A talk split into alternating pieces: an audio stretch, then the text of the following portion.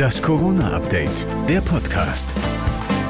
Hallo, hier ist das Corona-Update von Dienstag, dem 30.11. Stand der Informationen etwa 18 Uhr. Allen Beteiligten ist wohl die Dringlichkeit zu handeln bewusst, der scheidenden Bundesregierung genauso wie der kommenden Ampelkoalition oder den Länderchefs.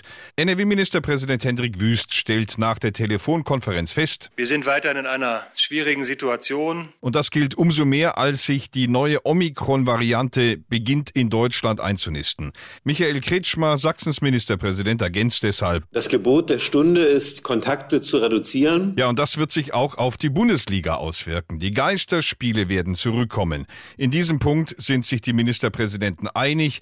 Die Bilder vom pickepackevollen Stadion beim Rhein-Derby zwischen Köln und Gladbach haben sie nachhaltig beeindruckt. Bayerns Ministerpräsident Markus Söder. Wenn wo Weihnachtsmärkte zu sind, ist es einfach nicht stimmig, äh, dann umgekehrt 10.000 äh, oder 14.000 Leute oder 18.000 Leute zum Fußball zu schicken. Und Nordrhein-Westfalens Ministerpräsident Hendrik Wüst fasst nochmal zusammen. Wir sind uns einig, dass wir solche Bilder nicht auch noch einmal äh, sehen wollen und nicht auch noch mal sehen äh, werden. Und wir werden entsprechende Umsetzung von Beschlüssen auch in Nordrhein-Westfalen vollziehen. Vermutlich wird also schon das Topspiel der Bundesliga am kommenden Samstag zwischen dem BVB und dem FC Bayern vor leeren Rängen ausgetragen werden.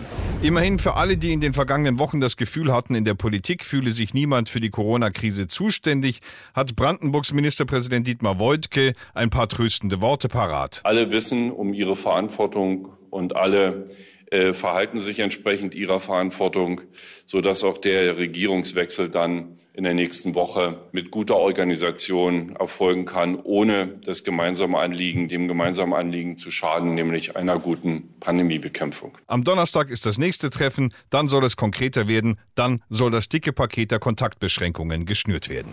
Und das war das Corona-Update vom 30.11.